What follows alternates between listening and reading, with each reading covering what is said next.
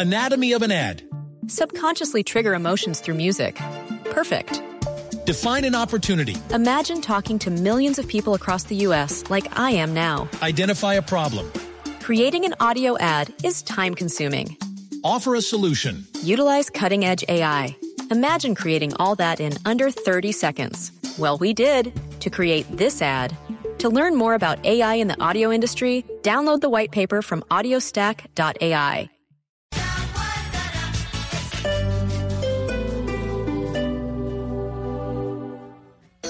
Hoy domingo 29 de septiembre en el aniversario Jumbo, 40% de descuento en todo el aseo personal, maquillaje y accesorios de belleza. ¡Aniversario! Aplican condiciones y restricciones. En el mes de amor y amistad pasó esto. Bueno, se cansaron de pegarle a, a C3, le pegaron toda la noche a Mansalva. Y por eso, golpe con golpe yo pago. Y esto. Pero no, muy sorprendido y, al árbitro le dije, claro, al cuarto le paremos el partido porque esto es delicado, ¿no? Sin embargo, me dijo que no, que no, que ahí estaba todo controlado. Y eso que estamos en amor y amistad. Todavía faltan días. Este domingo, desde las 3 de la tarde, Unión Junior y a las 7 de la noche, Nacional Tolima. Blue Radio, en el mes del amor y la amistad. Blue Radio, la nueva alternativa.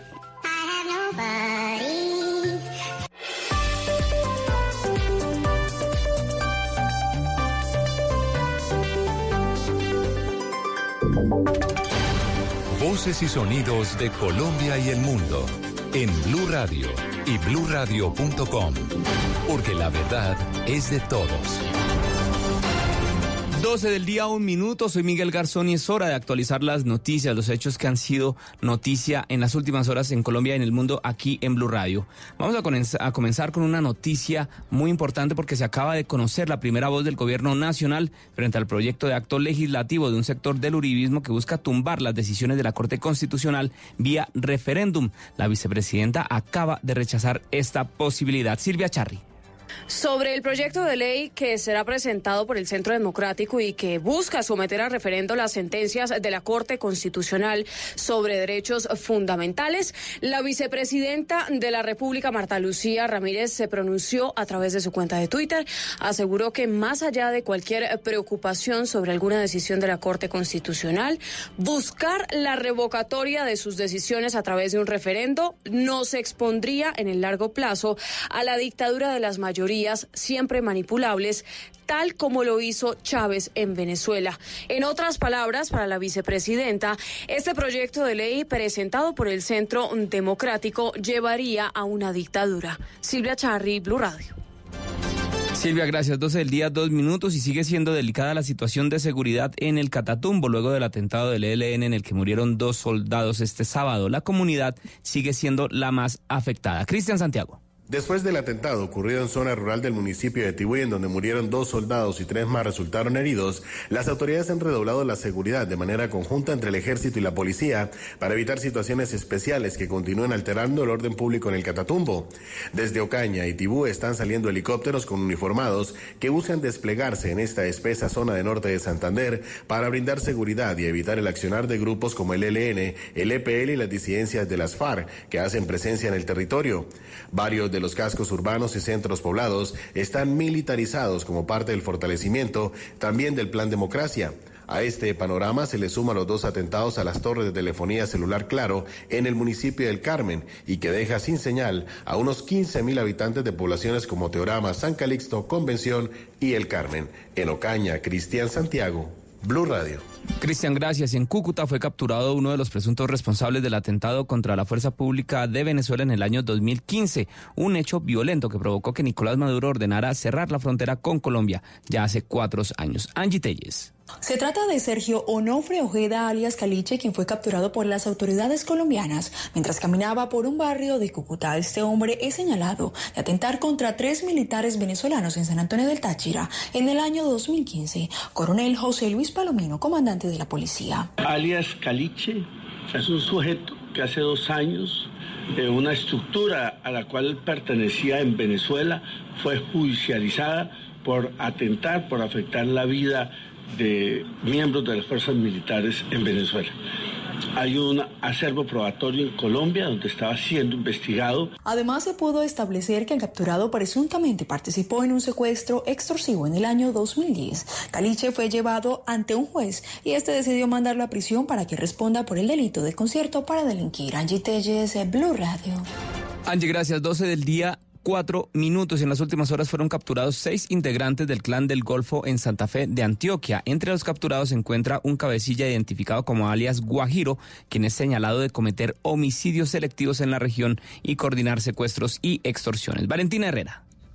Miguel, buenas tardes. En la vereda del rodeo de Santa Fe de Antioquia fueron capturados estos seis miembros del clan del Golfo cuando al parecer estaban intimidando a los pobladores de la zona. El general Edgar Alberto Rodríguez, quien es el comandante de la Fuerza de Tarea Conjunta Aquiles del Ejército, contó que entre los detenidos está alias Guajiro, señalado de ordenar y cometer los homicidios en la subregión del occidente antioqueño y coordinar los cobros de las extorsiones.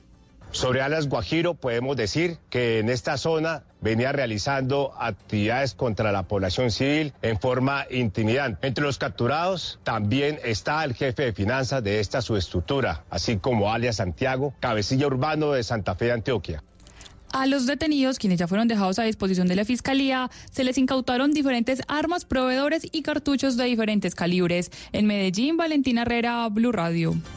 Valentina, gracias. 12 del día, 6 minutos. Silvia Charri, regreso con usted porque Diego Cadena habló en primicia con Blue Radio sobre la conversación que reveló el, el columnista Daniel Coronel. Dijo que Vinagre es un cliente que está en la misma cárcel de que Perafán y que hablaba con su hermano sobre publicar lo que les ha contado ese supuesto cliente. Silvia, ¿cómo es? ¿Cómo es esta historia? Mire, Miguel, sobre este tema, el abogado del expresidente Álvaro Uribe Vélez, Diego Cadena, le dijo en primicia a Blue Radio que, como usted bien lo dice, Vinagre es un cliente suyo que está en la misma cárcel eh, que el narcotraficante Justo Pastor Perafán y que de lo que hablaban era de sacar a la luz pública lo que Vinagre les había contado sobre supuestos vínculos que tenía con el periodista coronel, el narcotraficante eh, Justo Perafán. Escuchemos.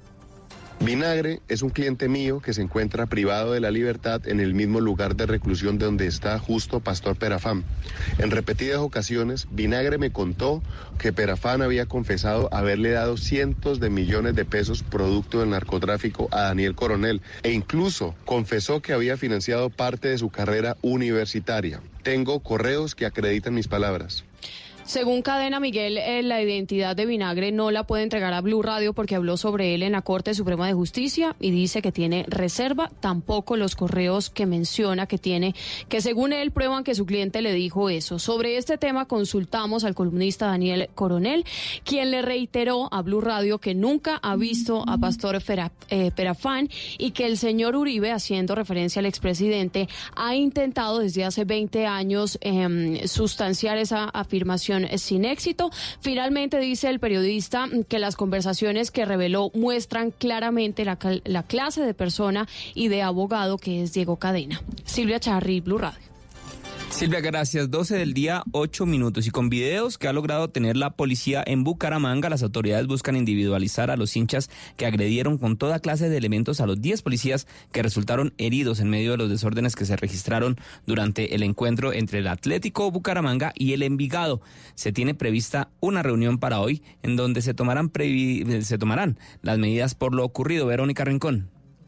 Miguel, las agresiones con todo tipo de elementos y hasta con armas blancas por parte de los hinchas del Atlético Bucaramanga contra policías que trataban de evitar el paso de una multitud de seguidores a la gramilla en el encuentro entre el equipo Leopardo y el Envigado quedaron grabadas en varios videos que están en manos de la policía y con los que buscan las autoridades individual, individualizarlos para capturarlos. Además que 10 uniformados resultaron heridos. El general Manuel Vázquez, comandante de la Policía Metropolitana. Desde luego que en el mismo momento se produjo una noticia criminal que conllevará a investigar y a llegar a los responsables de estas manifestaciones de hecho que se provocaron, puesto de que contamos con eh, las cámaras de seguridad que nos permitirán llegar a la identificación e individualización de muchos de estos. Entre tanto, en la sede de medicina legal permanece el cuerpo del hincha que murió al caer de una altura de 8 metros cuando pasó de largo por el muro de la zona alta de la tribuna sur, donde se registraron posteriormente los enfrentamientos. En Bucaramanga, Verónica Rincón, Blue Radio. Gracias, Verónica. Y en Cali las autoridades buscan a tres presuntos delincuentes que quedaron registrados en un video en momentos en los que, al parecer, a bordo de motocicletas intimidaban a los ocupantes de un vehículo para robar sus pertenencias. Víctor Tavares. Miguel, buenas tardes. Hay que decir que el llamado lo está haciendo el coronel Didier Estrada, comandante operativo de la Policía Metropolitana de Cali, quien aseguró que los investigadores ya lograron identificar a estos tres presuntos ladrones que se ven en el video cuando intimidan con armas de fuego a los ocupantes de un vehículo sobre la autopista sur con carrera 39. El coronel Estrada pidió que las víctimas denuncien para efectuar la captura y que luego no queden libres como ha pasado en casos anteriores. Por eso invitamos a las diferentes personas a que publiquen estos videos, a que nos informen todos estos hechos para nosotros adelantar las investigaciones correspondientes. Es así como tenemos ya identificadas las personas que hurtaron algunos elementos en el puente de la 39, ya los tenemos identificados, estamos tras la pista de estos bandidos. El coronel Estrada recordó que muchas veces los presuntos delincuentes quedan libres por falta de pruebas o porque las víctimas no se atreven a denunciar. En Cali, Víctor Tavares, Blue Radio. Víctor, gracias. Y en zona rural del corregimiento de Punta Canoa, en Cartagena, las autoridades incautaron 69 kilos de cocaína al interior de un automóvil. Todo indica que pertenecería al clan del Golfo y tendría relación con un homicidio ocurrido en los últimos días. José, José Donado. Al interior de un vehículo en zona rural del corregimiento de Punta Canoa fueron incautados 69 kilos de cocaína valorados en 1.750 millones de pesos. La policía investiga si ese hallazgo tiene relación con el homicidio en los últimos días un hombre de 48 años quien tenía orden de captura por narcotráfico y pertenecería al clan del Golfo en Antioquia, general Henry Sanabria. No se presentaron capturas. Esta droga al parecer pertenecería al clan del Golfo y estamos investigando junto con la Fiscalía General de la Nación si esta incautación y estos elementos tienen relación con un homicidio que se presentó en el corregimiento de Arroyo Grande en la semana que está terminando. Al parecer esta persona, de acuerdo a las investigaciones, haría parte del clan del Golfo, tenía orden de captura por narcotráfico y esta persona estaba huyendo de la operación Agamenón que se lidera por parte de la Policía Nacional en conjunto con las fuerzas militares en el departamento de Antioquia. Las evidencias halladas en el vehículo tendrían que ver con esa persona que supuestamente era la encargada del embarque de la droga a buques en alta mar. En Cartagena, José Luis Sonado, Blue Radio. José Luis, gracias. Y un accidente de tránsito dejó seis personas lesionadas en vías de Baranoa, en el departamento del Atlántico. Además, una persona fue capturada por lanzar piedras contra la alcaldía de Suan, en, también en este departamento. Los detalles, Daniela Mora. Miguel, este siniestro vial se registró a la altura del corregimiento de Campeche, sobre la vía que de Baranoa conduce al municipio de Sabana Larga, donde un bus de servicio público colisionó contra un vehículo particular que venía en sentido contrario. Al menos seis personas resultaron lesionadas, tres de ellas están recibiendo valoración médica. Por otra parte, les contamos que un hombre identificado como Farid Sosa, de 25 años, fue capturado por bloquear junto con un grupo de personas el kilómetro 6 de la vía oriental y además lanzar piedras contra las ventanas de la alcaldía del municipio de Suárez. Esto para protestar por el incumplimiento de la administración con el arreglo de una alcantarilla que se desbordó y que continúa generando afectaciones en la comunidad del barrio San Nicolás por cuenta de los malos olores. Escuchemos al intendente Hernán Sánchez de la Oficina de Comunicaciones de la Policía en el Atlántico. A él se le, se le captura por daño en, en bien del Estado y obstrucción de vía nacional. No hubo situación que alterara el orden público, es decir, enfrentamiento entre desmadre y comunidad, no. Frente a esto, el uniformado también indicó que no hubo, necesidad de recurrir a las fuerzas mayores para poder controlar y restablecer el orden público. Además, indicó que este no es el primer caso de alteraciones que se registra en esta zona del departamento. Desde Barranquilla, Daniela Mora Lozano, Blue Radio. Daniela, gracias. 12 del día, 13 minutos. Y en información internacional, un juzgado del Estado brasileño de Sao Paulo rechazó la acusación de la Fiscalía contra la modelo Nahilda Trindade por falsa denuncia y supuesta extorsión al futbolista Neymar. La información como era Camila Castro. La decisión a la que tuvo acceso el portal UOL la tomó el juzgado criminal de Sao Paulo, que no obstante mantuvo la acusación por fraude procesal contra la modelo que alega haber sido violada por Neymar en mayo pasado en un hotel de París. El Ministerio Público puede presentar un recurso contra la decisión del juzgado, mientras que la modelo y su exmarido tienen 10 días para defenderse por escrito de la denuncia por fraude en el proceso. La acusación de la Fiscalía fue presentada a la justicia un mes después de que el Poder Judicial negase a formular cargos penales contra Neymar por considerar que la denuncia en su contra por violación no tenía fundamento. A pesar de ello, la Policía Civil de Sao Paulo alega que sí hay indicios de que la modelo hizo una falsa denuncia y que intentó extorsionar a través de su primer abogado a la familia del jugador. María Camila Castro, Blue Radio. Mara Camila, gracias. Y Atlético Nacional frente a Deportes Tolima es el partido más atractivo de la jornada de hoy del fútbol profesional colombiano. Los detalles con Camilo Povea. Miguel, buenas tardes. Este partido se jugará a las 7.30 de la noche en el Estadio Atanasio Girardot de la ciudad de Medellín y tendrá transmisión por Blue Radio. El Deportes Tolima ha ganado los últimos cinco partidos disputados ante el Atlético Nacional, incluso lo eliminó en los cuartos de final de la Copa Colombia. La jornada la completa el partido entre Unión Magdalena y Junior de Barranquilla. Este encuentro tendrá transmisión por las frecuencias de Blue Radio a las 3 de la tarde y la Equidad recibe al América de Cali, partido que será a las 5 de la tarde. Los ocho clasificados por el momento son, primero Alianza Petrolera, segundo Millonarios, tercero Atlético Nacional, cuarto Deportivo Cali, quinto América de Cali, sexto es el Cúcuta Deportivo, séptimo Junior de Barranquilla y el octavo Deportivo Pasto. Camilo Poveda, Blue Radio. Camilo, gracias. 12 del día, 15 minutos. La ampliación de estas noticias en blueradio.com. Continúen con Generaciones Blue.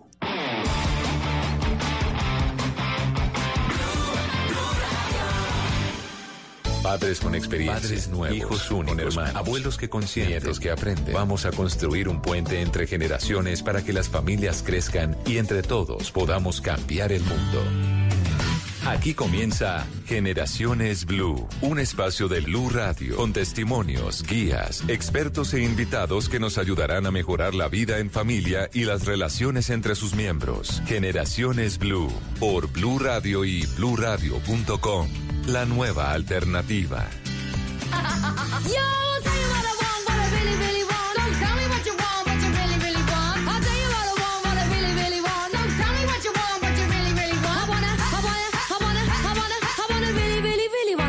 If you want my future, forget my past.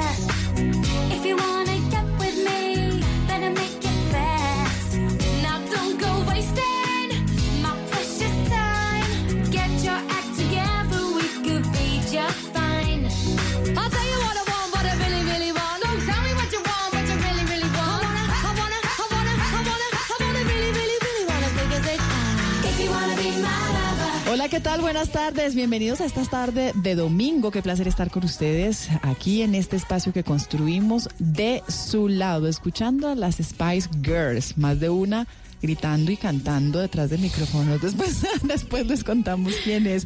Empezamos con esta canción eh, porque una de sus integrantes o ex, integrantes, Victoria Beckham, reveló en el año 2006 que uno de sus hijos, Romeo, padece de epilepsia. ¿Y por qué este contexto para hablar del tema de hoy? Porque pasa en todas las esferas. A veces hay eh, problemas de salud que tenemos en nuestro hogar, hay dificultades que tenemos con nuestros hijos, hay eh, algunas, algunos escenarios que, que tenemos que enfrentar con ellos y que ocultamos y que callamos. Pues en este espacio, como siempre, hablamos desde lo preventivo, pero también es un espacio que nos sirve para reflexionar en torno a situaciones que tal vez ustedes están viviendo en su casa, con sus hijos, en su hogar y que puede darles también luz para saber cómo enfrentarlos, cómo confrontarlos, cómo consultarlos. El tema de hoy, los papás, los padres, ustedes en casa pueden mejorar el desarrollo cerebral del niño. Así como se los digo, es clave que la familia sepa que el cerebro infantil debe estimularse, pero ¿cuánto? ¿Hasta dónde? ¿Desde qué momento?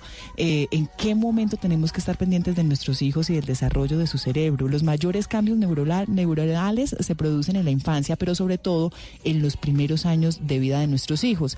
El conocimiento de esos procesos va a ser entonces determinante para que ustedes, papás, entiendan la importancia de la educación, de la atención y la importancia de la estimulación en el desarrollo del cerebro de sus hijos estimulación, no sobreestimulación.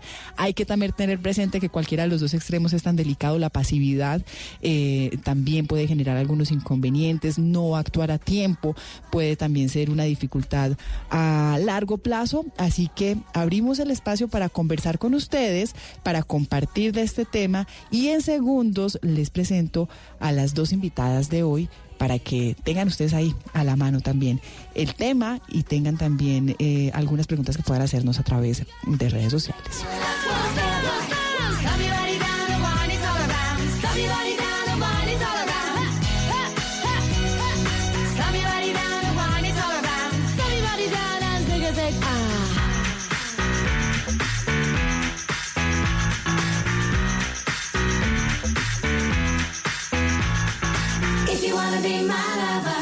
Estás escuchando Generaciones Blue.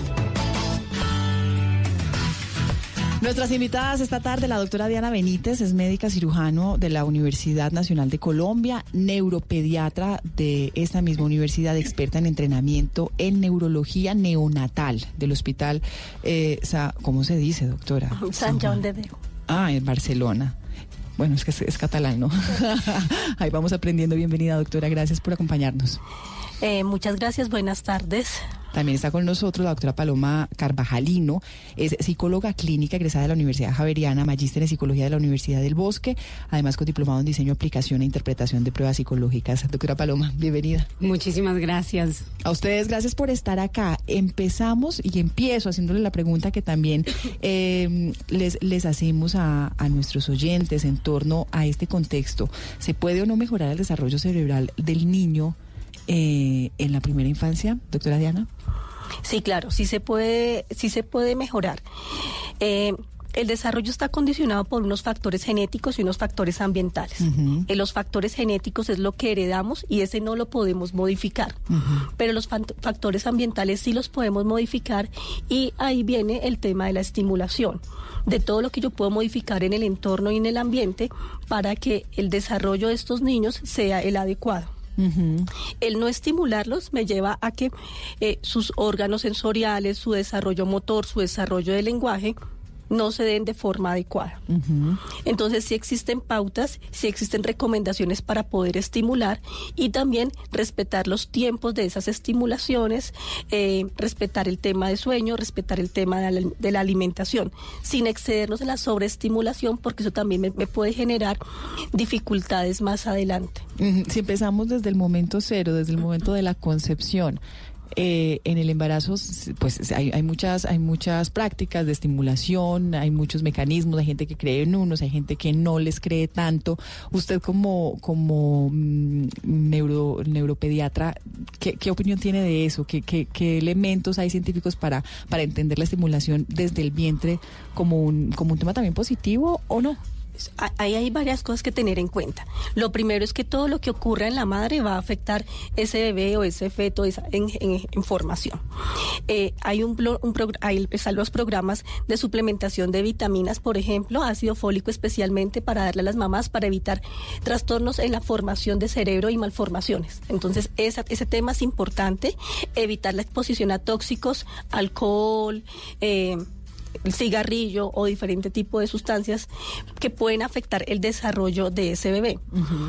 El bebé cuando se está formando dentro de esa mamá ya recibe la estimulación. Cuando la mamá le habla, cuando la mamá le explica qué está ocurriendo a su alrededor, cuando la mamá consume algún alimento, el bebé ya lo está haciendo. El que le hablen los papás ya, esté, ya es estimulación. El que le coloquen música, pero que sea una música tranquila, que no sea todo el día, también ya, se- ya eso es un tema de estimulación. Y que mamá duerma y que se respeten los horarios de sueño de ese bebé dentro de ese vientre también es estimulación. Sí, el, el cerebro eh, está en formación desde el día cero, ¿no? desde el momento mismo de la concepción. La estimulación debe darse desde qué semana. Eh, habitualmente los, los- las, las estaciones por tempranas que se reconozcan, se reconozcan, se reconocen desde las cuatro semanas.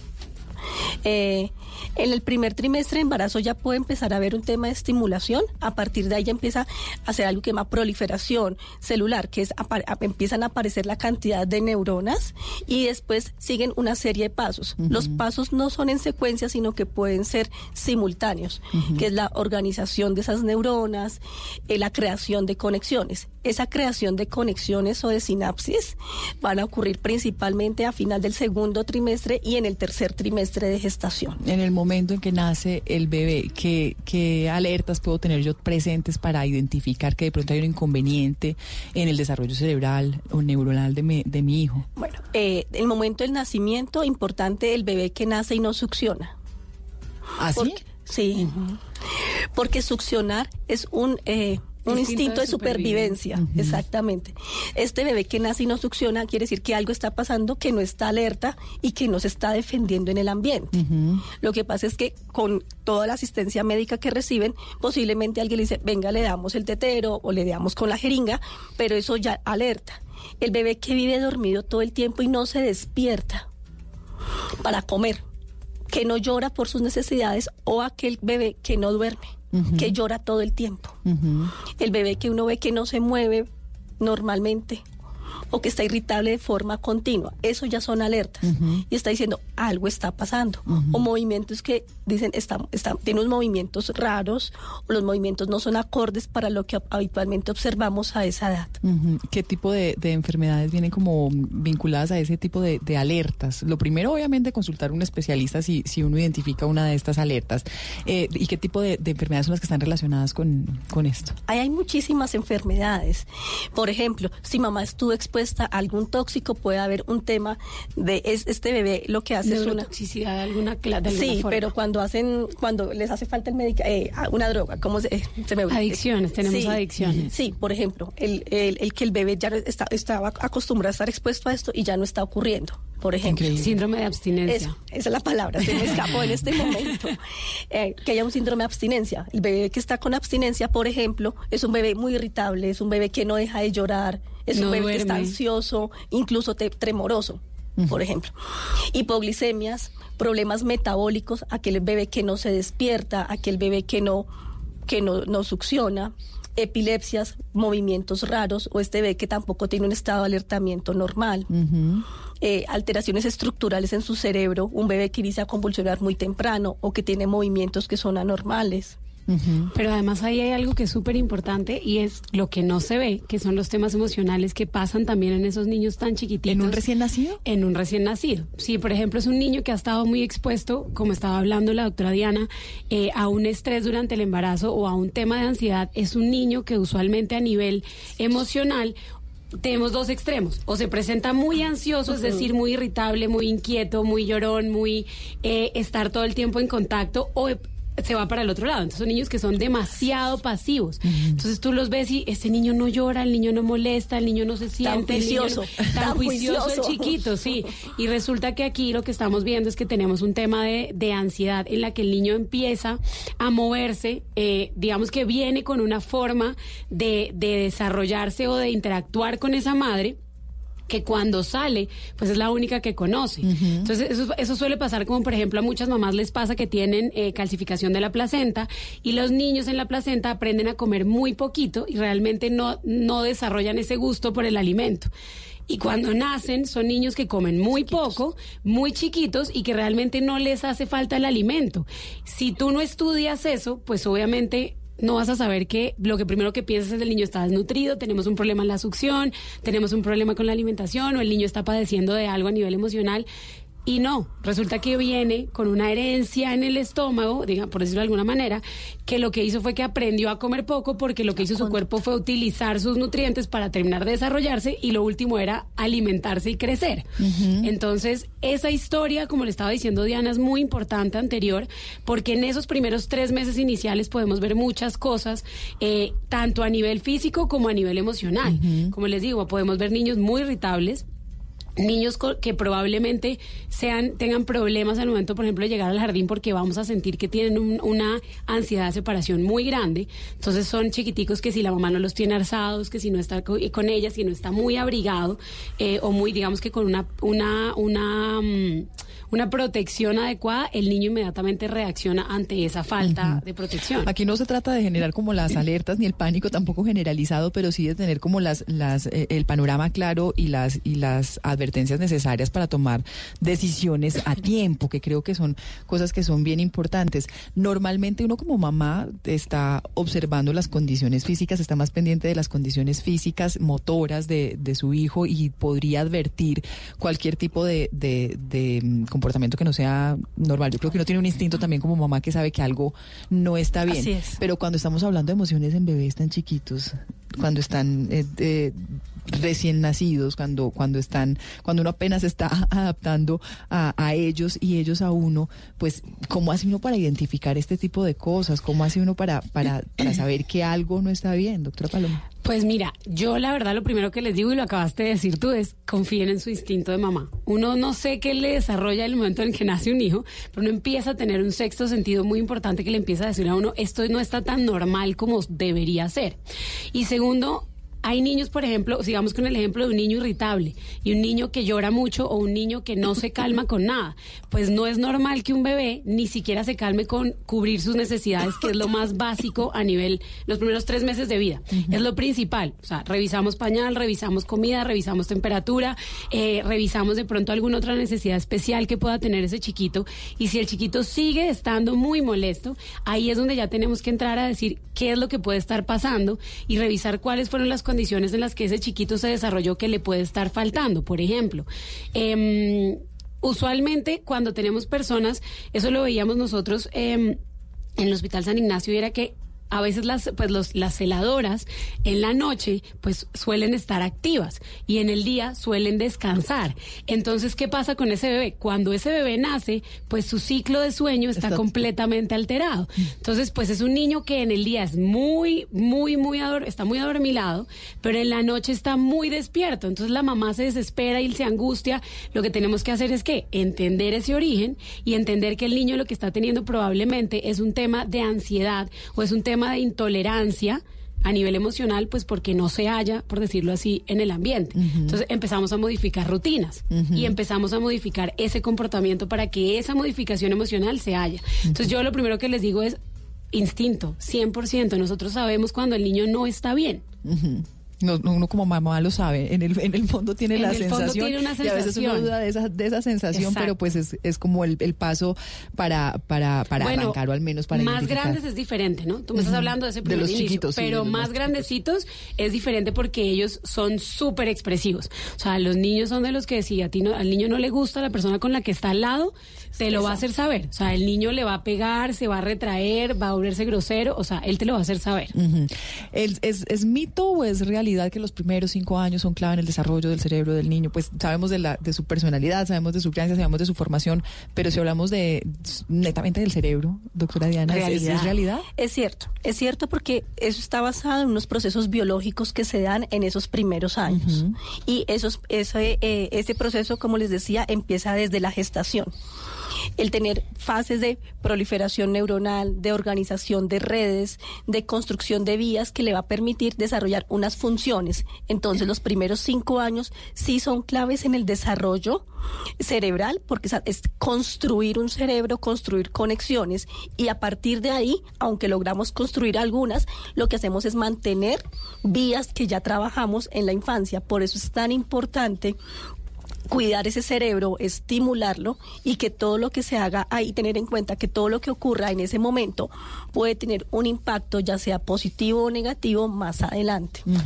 ¿Esto qué significa? Que el cerebro está en crecimiento, en formación, en delimitación, En maduración. En todas las anteriores que acabas de decir, en que, que, se, que se conjugan en lo que acaba de decir Diana, en maduración. En maduración. Pero son todas al tiempo, son absolutamente todas al tiempo. Ahí, por ejemplo, estos primeros años, el- eh, totalmente es realidad porque estos primeros años, además, por ejemplo, para los temas de eh, trastornos del aprendizaje que se ven mucho y que son muy comunes en los niños después, eh, si no generamos un adecuado desarrollo, pues es súper importante. Porque, como decimos por ahí, yo no puedo correr si no sé caminar y si no he gateado antes. Entonces, muchas veces en los colegios, y esa es una como de las grandes peleas de nosotras las psicólogas, a veces en los temas de los colegios, y es que se les olvida cómo es el proceso. Yo siempre he dicho que a las profesoras lo primero que teníamos que enseñarles es cómo aprende el niño, para que con eso sepan cómo enseñar. Porque si la, si la profesora no sabe adecuadamente cómo es ese proceso de aprendizaje del niño, pues en el momento podemos tener un mal diagnóstico, podemos estar forzando a un niño de pronto a exponerlo a algo que el niño no está preparado para hacer, pero porque no tiene una base adecuada para poderlo desarrollar.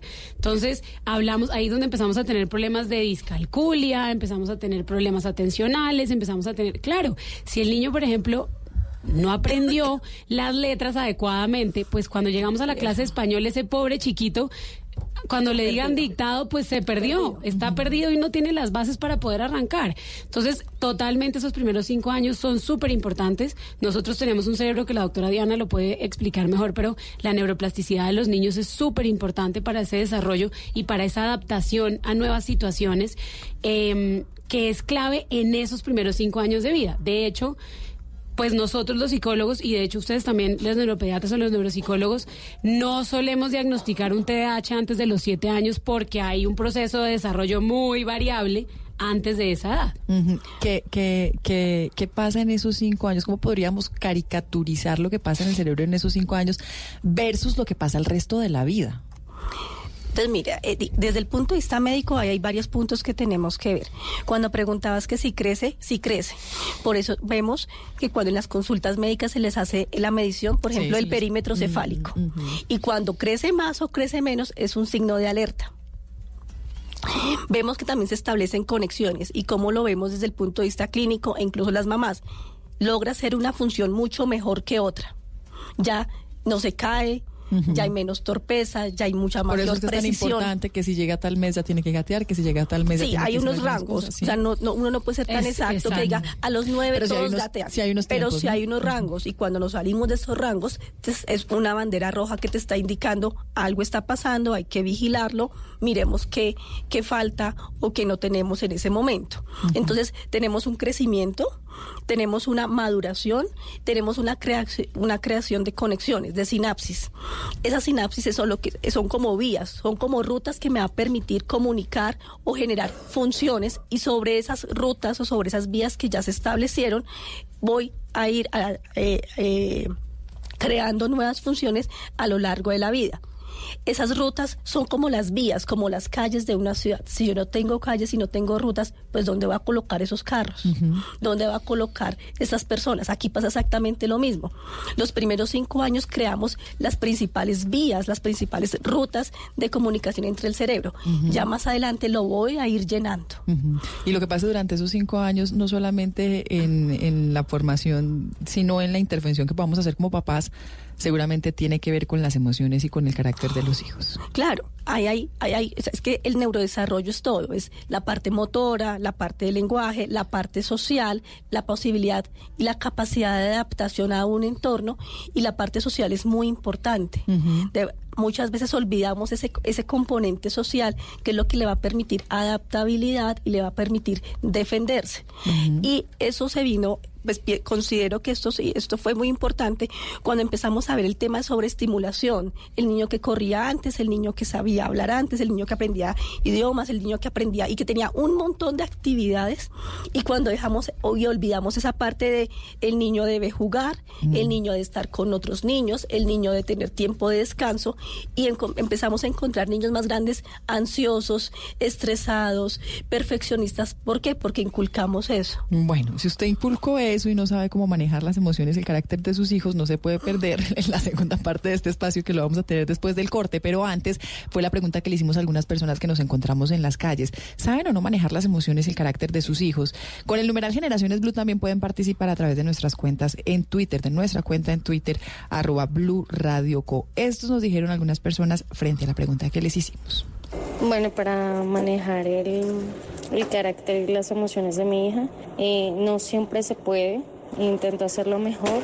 Eh, a veces es necesario pues que pasen esas cosas porque aprende uno como papá y ellos aprenden como hijos. Pero por lo general para intentar manejar todo ese tipo de cosas con ella, intento ponerme los zapatos de ella como hija, eh, intento entender las cosas que pasan en la vida de nuestros hijos dependiendo de la edad y viendo ejemplos de otras personas. Así es como intento hacer lo mejor para manejar el carácter y las emociones de mi hija. Pues mira, a mí me ha funcionado con el diálogo. Creo que esa es la parte fundamental. De hecho, mi hijo tiene un carácter fuerte y me ha tocado hablar mucho con él, mucho con él, escucharlo y aconsejarlo para poder lograr como que nos, nos conectemos y podamos tener una buena relación. Pienso que el diálogo es la, la mejor forma para poder lograr la, una buena comunicación con los hijos.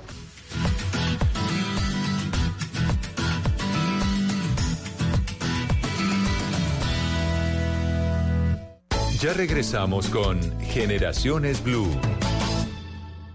El man que te escucha, el man que te ayuda. Ese man estará más cerca. Desde este primero de octubre, en Mañanas Blue, el padre Alberto Linero va a recorrer la ciudad buscando historias, escuchando a la gente, compartiendo con sus habitantes.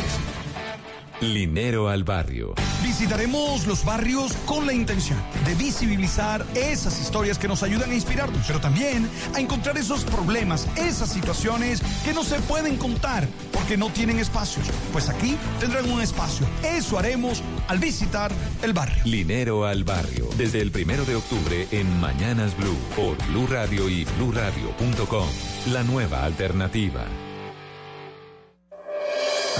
Se aproximan las elecciones regionales. El próximo domingo 27 de octubre, los colombianos elegiremos gobernadores, alcaldes, concejales y diputados. Y en Blue Radio y bluradio.com tendremos toda la información que usted necesita para tomar la mejor decisión electoral. Los candidatos, sus propuestas, las denuncias, las fake news, con información de Bogotá, Antioquia, los Santanderes, el Caribe, el Pacífico y de toda Colombia. Numeral Vote Bien con Blue. Blue Radio, la nueva alternativa. Continuamos con Generaciones Blue. Me ha costado un poco, realmente entender a una niña de tres años es complicado porque todavía como que no pueden expresar muy bien sus emociones.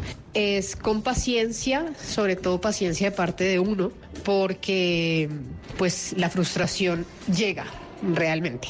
Y no todos los niños son fáciles, hay unos que son muy dulces, hay unos que son muy laxos, hay unos que son hiperactivos, entonces uno lo que tiene que tratar de buscar es como el punto intermedio en donde uno pueda tener la tranquilidad que está haciendo el trabajo bien, que el niño se entiende bien con los papás, que uno le está dando todo el cariño a los niños, pero siempre con disciplina emotiva, eh, buena y sobre todo tranquila.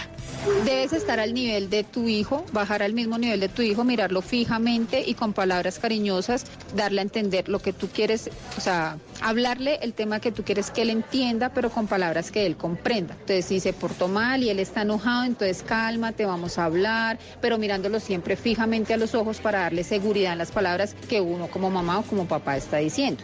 Sí, sí sé, pero suelo desesperarme muy rápido. Estábamos hablando y comentando de algunas de esas participaciones que uno llega a la casa a veces está estresado y que sí, sabemos todos que deberíamos llegar y ser más pacientes, más conscientes, ponerse a su nivel. Creo que en el fondo todos sabemos, eh, Paloma, todos sabemos cómo debemos confrontarnos con ellos o cómo Sí. debemos más bien atenderlos, cómo debemos explicarles, pero a veces se nos olvida porque se nos dispara la chispa del cansancio, del agotamiento, del estrés, bueno, se nos mezcla un montón de cosas, pero finalmente esa es la fórmula, ¿no? De tratar de, Totalmente. de, de hacerles entender o de hacerles Lo que pasa entender es lo que que está ahora, pasando. Ahora hay una cantidad de corrientes y una cantidad de, de, digamos que, de, de posiciones diversas de cómo tratar la crianza. Entonces está la disciplina consciente, está la disciplina positiva, está la crianza con amor, o sea, hay mil líneas por las cuales tú te puedes ir, pero al final, si tú te pones a ver, todas al final tienen exactamente la misma base y es, yo la defino en una sola cosa y es la validación de las emociones de los niños. Antes era muy, por ejemplo, los hombres en particular, especialmente en una sociedad como la nuestra, eran muy de no pueden llorar porque los hombres no lloran y las hombres no tienen derecho a hacer pataleta ni nada. Y tenemos muchos adultos que son incapaces de lidiar emociones en edades de 35, 40 años. Te cuenta son- de eso. Que Exactamente, que viene de ese de esa forma de crianza. Ahora lo que decimos es, pues si quiere llorar, tiene derecho a llorar. Lo que podemos hacer es acompañar ese proceso sin que eso quiera decir que nosotros no debamos poner límites y no debamos tener un lineamiento adecuado para ese desarrollo, porque nos vamos a los dos extremos. Entonces, somos muy autoritarios o somos demasiado laxos y demasiados pasivos y entonces el niño entra en un juego de que no sabe cómo cómo cómo comportarse entre uno y el otro. Y ellos no saben cómo por- comportarse, uno tampoco. Exactamente, además porque si uno no ha tenido una adecuada, ese es uno de los grandes trabajos que nosotros en el Centro SINAP tenemos y es todo el desarrollo de inteligencia emocional y todo el desarrollo que tienen ellos o que tenemos nosotros de gestión de emociones, pero no con los niños, sino con los papás. Mm. Si yo le enseño a un papá a gestionar emociones, pues ese papá va a ser un manejar. gestor para que ese niño aprenda a tener una inteligencia emocional adecuada. Y esa gestión de las emociones depende, ¿no? De cada Depende caso. también de cada caso. Depende de cada caso porque, por ejemplo, como hablábamos ahorita eh, eh, fuera del aire, y es que si tenemos un niño con un trastorno particular, pues es un niño que va a tener unas condiciones especiales y que obviamente no va a tener los mismos procesamientos que un niño normal por ponerle un nombre o un título a esa, a esa condición. Bueno, es, es, es bien, bien amplio también el espectro de lo que hay que hacer en torno a ellos, como siempre con nuestros niños. Las enfermedades más frecuentes en esos primeros cinco años, doctora Diana. Eh, retrasos en el neurodesarrollo, epilepsias, Sí. eh, podríamos colocar autismo y eh, aunque no es primaria del sistema nervioso, eh, el tema de sensorial, es decir, alteraciones visuales y alteraciones auditivas. Y eso es muy importante porque si yo tengo un niño que tiene alguna dificultad visual o alguna dificultad auditiva, su proceso de neurodesarrollo se puede ver alterado y requiere una intervención temprana. Ujú. Esa- esas intervenciones hacia allá, Ivo, eh, retraso, epilepsia, eh, ¿cómo, cómo, cómo se, se, se mejoran? ¿Qué, qué tal es el, el- el trabajo que se hace cuando se identifica en tiempo? ¿Qué tan superables son? ¿Qué tratamientos tienen? Eh, son muy superables. Los niños, como se dice popularmente, son agradecidos. Pueden estar muy mal muchos, pero si yo les hago la intervención adecuada, muchos de ellos salen adelante. Y eso se debe, como le mencionaba previamente Paloma, a su plasticidad neuronal.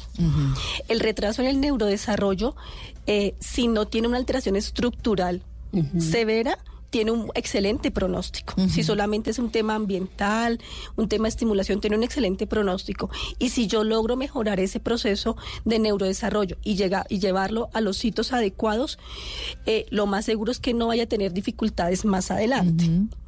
Si yo tengo una alteración estructural, igual tengo que trabajarle. El proceso de mejora puede ser un poco más lento, pero entre yo más le trabaje, le voy a dejar, le voy a dar más herramientas, mayor funcionalidad, mayor independencia, que es finalmente el objetivo del desarrollo. Entonces, el proceso, el- el- con respecto al retraso, sí tiene intervención. Con respecto a la epilepsia, ahí hay varios puntos. Importante identificarlo temprano. Importante iniciar tratamiento temprano. El diagnóstico de epilepsia y el nombre de epilepsia genera muchísimo susto, muchísimos mitos. Eh, decimos epilepsia y lo comparan al niño que no anda, al niño que no ve, al niño que está en una silla de ruedas y eso genera mucho pavor y mucho miedo entre los padres, entre los cuidadores. Pero diagnosticar la epilepsia, manejarla es muy importante.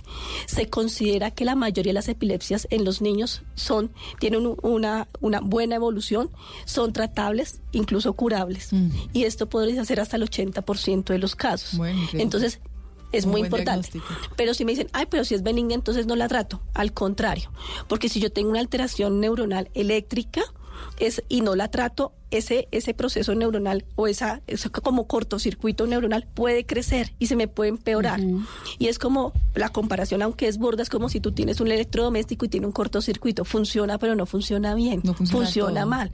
Y si resulta que en ese sitio donde se está generando eh, el foco epiléptico tenía una función importante, pues resulta que esa función no se va no se va a instaurar de forma adecuada. Entonces la epilepsia también tiene un tratamiento. Las epilepsias pueden venir acompañadas de otras cosas, problemas en el lenguaje, problemas motores, ansiedad, trastornos de sueño y entonces es y muchos más. Entonces es importante poder identificar y poderlos manejar y que el paciente reciba todo lo que requiere. Los síntomas para identificar la epilepsia, por ejemplo, en casa, ¿cuáles son? ¿Siempre convulsión? La mayoría de los niños tienen eh, eh, el alerta que nos da es el sí, es la convulsión, es el movimiento raro. Involuntario. Es- sí, involuntario que no lo podemos controlar, que habitualmente es súbito y que cuando empezamos a ver son muy parecidas o son casi iguales todas. Entonces uno dice, ya ese es el momento de consultar. Digamos, el primer, para nosotros el primer episodio convulsivo se debe estudiar, siempre. Ya empezar a manejar diagnóstico de epilepsia y un tratamiento específico, pues requiere de la serie de estudios y de que esto se vuelva o no a presentar. Eh, hay otros También tipos de tenemos las de- epilepsias. las de eh, hay otros tipos de ¿cierto, epilepsias. Diana? Sí, hay otros tipos de epilepsia que no siempre se manifiestan con movimiento, pero sí es el niño que uno ve que se va. Pero que se va no es simplemente que está distraído, sino como que se desconecta, como que queda como una estatua y se presenta muchísimas veces.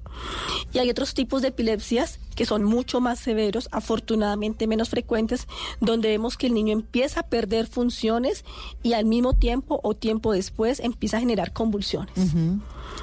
Bueno, en, en, el, en el tema de las, de las enfermedades más frecuentes estos primeros años, estos primeros cinco años, el autismo, usted lo mencionó por allá. ¿Cómo, ¿cómo identificar autismo? Porque entiendo que también hay unos niveles que tal vez puedan ser más imperceptibles, que no nos demos cuenta, eh, y hay otros que sí, obviamente son más severos y más notorios, pero ¿cómo identificarlos? ¿Cómo, cómo saber que, que de pronto mi hijo está eh, tiene esta enfermedad?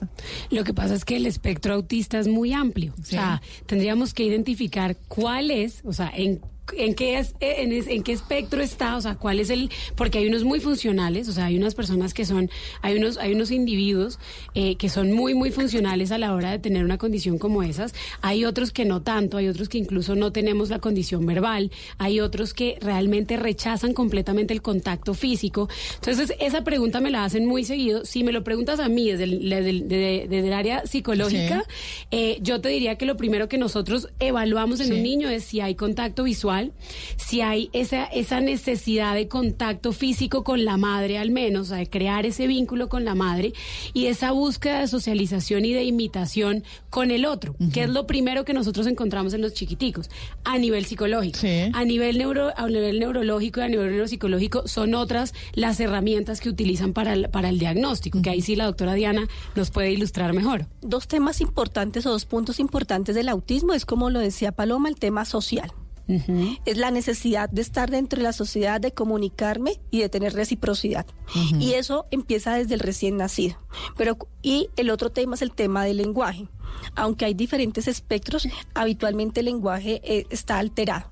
Ya sea porque no tiene nada de lenguaje, porque hace un uso inapropiado, es decir, habla como una caricatura, repite todo lo que le digo, su lenguaje no es efectivo, por ejemplo, o decía cuatro palabras y ya no las volvió a decir. Y Entonces, esos son signos de, al- de alerta, que era lo que les decía inicialmente. Hay unas banderas rojas que le dicen, mire, si usted ve esto y no mejora, y yo le digo estimulación y no mejora, consulte. Porque aunque pueda que en la primera o en la segunda consulta no le coloquemos el diagnóstico o de autismo, porque como les decía, el cerebro es dinámico, los primeros cinco años, la intervención que reciba ahí sí me va a cambiar el pronóstico. En, est- en los primeros cinco años hay unos diagnósticos que son difíciles de establecer, desde psicología, desde neuropediatría, incluso desde psiquiatría. Pero uno sí tiene unos diagnósticos de trabajo para empezar a hacer una intervención y esa parte es muy importante. Hay una característica eh, que le agrego a lo que dice la doctora Diana, que vemos nosotros mucho cuando nos llegan a consulta, y es que esos niños que tienen de pronto o que podrían tener un espectro autista son niños que tú los oyes hablar mucho en tercera persona. O sea, no tienen esa interioriza- interiorización del yo y de reconocerse como, como, como persona, por decirlo de alguna manera, hasta cierta edad, hasta después de cierta edad, y hablan mucho en tercera persona. Entonces ellos te dicen mucho, por ejemplo, Paloma hizo la tarea ayer, y están hablando de ellos, pero no son capaces de ponerlo en esta persona De y reconocerse como propio. Eso es una característica muy importante. Si lo llevamos a los estados de ánimo y el carácter que, que tanta influencia tienen de esos primeros cinco años, de esas eh, dificultades que hubiesen tenido, de esa estimulación que haya tenido o sobreestimulación. Toda. Con el estado de ánimo es claro.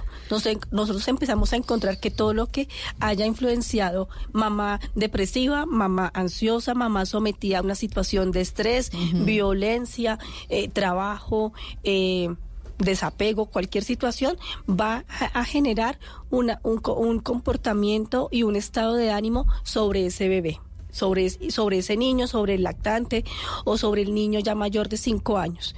Entonces, sí va a tener ese tipo de, de- de- o sea, sí, sí, lo, sí va a ser importante. Y el tema de crianza va a influir. Si yo, si, temo- si nos vamos a los extremos donde soy permisivo, eh, donde no hay una figura de autoridad, vamos a tener dificultades de pataletas persistentes, baja tolerancia a la frustración, poca flexibilidad mental. Pero si me voy al otro extremo del autoritarismo, de la violencia física, verbal o psicológica, el niño tímido, el niño rezagado, el niño ansioso, el niño con miedo todo el tiempo. Entonces lo que hagamos en esos primeros cinco años sí me va a modificar el estado de ánimo y cómo este niño va a abordar las otras etapas, la adolescencia y la vida adulta, por, como le explicaba Paloma, tenemos adultos eh, que no toleran frustración, tenemos adultos que no saben manejar emociones, tenemos adultos que viven ansiosos todo el tiempo. Los niños hiperactivos. Bueno, los niños hiperactivos son otra cosa muy diferente, porque, perdón, me regreso un poquito que estabas hablando de las emociones eh, y al tema de la personalidad. El desarrollo es clave en esos primeros cinco años. ¿Por qué? Porque en esos primeros cinco años yo le voy a dar las pautas a ese niño como esas bases, esos pilares con las que va a construir la personalidad de los años subsiguientes. Porque puedo tener, si yo soy una persona, por ejemplo, temerosa, una mamá temerosa, mi hijo probablemente desarrolle los mismos temores míos. Si yo soy una mamá sobreprotectora, mi hijo probablemente va a ser un niño que todo el tiempo va a generar dependencia hacia otras personalidades, hacia otras personas, por decirlo de alguna forma. Entonces, en esos primeros cinco años es muy importante el desarrollo y el contacto físico, no solamente físico, sino todo el contacto emocional que tengamos nosotros como padres en ese tema. Más allá de un tema de crianza, porque yo personalmente soy de las que creo que a cada quien le funciona una crianza distinta, por Sí. más de que sigamos en los lineamientos. O sea, somos de pronto tres mamás acá y podemos seguirle la misma, la misma eh, teoría de desarrollo y a los tres nos puede salir un hijo completamente diferente.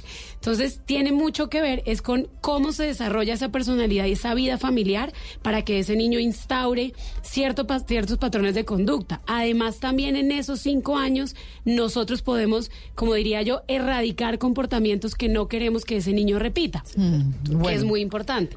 Ahora sí me voy por lo que me estabas Sí. preguntando. Con el tema de la hiperactividad, ahí hay un tema orgánico, un tema estructural muy importante. ¿Por qué?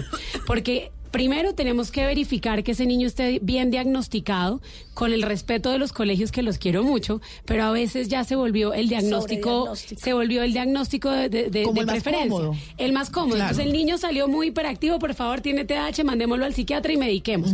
No, ya va. Empecemos, empezando porque los niños antes de los siete años no los podemos diagnosticar. O sea, eso es, y me lo puede O corroborar la doctora un, Diana. un niño antes de los siete años no se puede decir que es, es hiperactivo. No, antes de No los siete puede años, no lo, o sea, podemos tener rasgos de comportamiento que nos hagan pensar que es un niño que va a terminar con un diagnóstico, pero que yo inmediatamente lo diagnostique y diga sí tratamos, es bien O sea, complejo lo- hacerlo. Nosotros lo naturalizamos y ya para cualquier cosa que se nos salga del espectro de control es Es hiperactivo. que de hecho nosotros lo hablamos, nosotros estamos hablando a veces acá y el niñito está brincando y nosotros, sí, pero este niño sí es hiperactivo. Y uno no, ya va, ya va. No es hiperactivo, es un niño normal, Normal. que se comporta como un niño normal.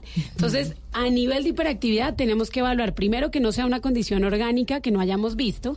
Segundo, trabajar, yo soy muy de trabajar en temas eh, muy interdisciplinar. O sea, yo me ayudo muchísimo con neuropediatras, neuropsicólogos, neurólogos, el psicólogo, el psiquiatra, porque tenemos que tener un diagnóstico completo. Pero obviamente primero un tema orgánico y ya después ahí sí trabajar todo el tema porque son niños muy ansiosos. Entonces trabajarles el tema de la ansiedad. Tengo cinco minutos y me quedan dos temas importantes, pero quiero que entonces puntualicemos qué es un niño hiperactivo para que no se quede como en la duda, porque sí, lo naturalizamos y todo el tiempo lo decimos y lo dicen los abuelos y lo dicen los papás, lo dicen los profesores. ¿Cuándo hay un diagnóstico de hiperactividad y en qué consiste? Bueno, a nivel psicológico, voy a dar mi, mi- mi diagnóstico y la Y doctora la Diana dará su, su su diagnóstico. A nivel psicológico son niños muy, muy, muy desatentos, o sea, son niños con una falta atencional muy grande, son niños muy ansiosos, son niños con una incapacidad de estarse quietos, como diríamos nosotros, en, en su, en, su, en su lugar, son niños que suelen ser intrusivos, es decir, interrumpen constantemente las conversaciones, son niños que no saben de límites, o sea, ellos las conocen, lo entienden y los reconocen, pero no son capaces de seguir esos lineamientos como tal, y son niños que suelen tener comportamientos que son, eh, digamos que, un poco disruptivos en la sociedad. Entonces, por ejemplo, tú estás en una misa y de repente el niño brinca, salta, se ríe, y tú dices, pero ese niño no se está comportando de forma normal. Claro, no es coherente con el no es entorno en el coherente que con está. su entorno. Entonces. Eso a nivel psicológico y a nivel emocional, lo que te digo, un niño muy ansioso, muy, muy ansioso. Doctora Diana. Hay unos criterios específicos para el diagnóstico y como lo decía la doctora, yo no puedo decir un niño de tres años que juegue y que salta que es un niño hiperactivo. Los niños normales son hiperactivos. Lo que pasa es que en nuestra sociedad uno ya está envejeciendo. Entonces queremos que todos somos estén menos quietos. pacientes. Sí, nos- tenemos muchas cosas que hacer, somos menos pacientes. Sí. El tema de estimulación ha cambiado, entonces resulta que ya no sacamos al niño al parque, sino que permanece en, el- en la casa o en el apartamento y cuando sale, pues quiere explorar y entonces no se queda quieto, es hiperactivo. Entonces la hiperactividad no quiere decir que yo tenga un diagnóstico de trastorno de déficit de atención, hiperactividad, porque ese, ese diagnóstico tiene unos criterios específicos. Tiene unos criterios con respecto a la inatención, no es que yo me quedé un día despistado, no, es que mi inatención es tan severa que afecta mi funcionamiento en diferentes ambientes, Por ejemplo. en la casa, en el colegio. Pierde todos los días los útiles escolares, no sabía que tenía que coger el bus de la ruta y se lo olvidó, dejó el cuaderno, dejó el lápiz, dejó la ropa. Y le pasa frecuentemente. Y le pasa muy frecuentemente y afecta su funcionamiento.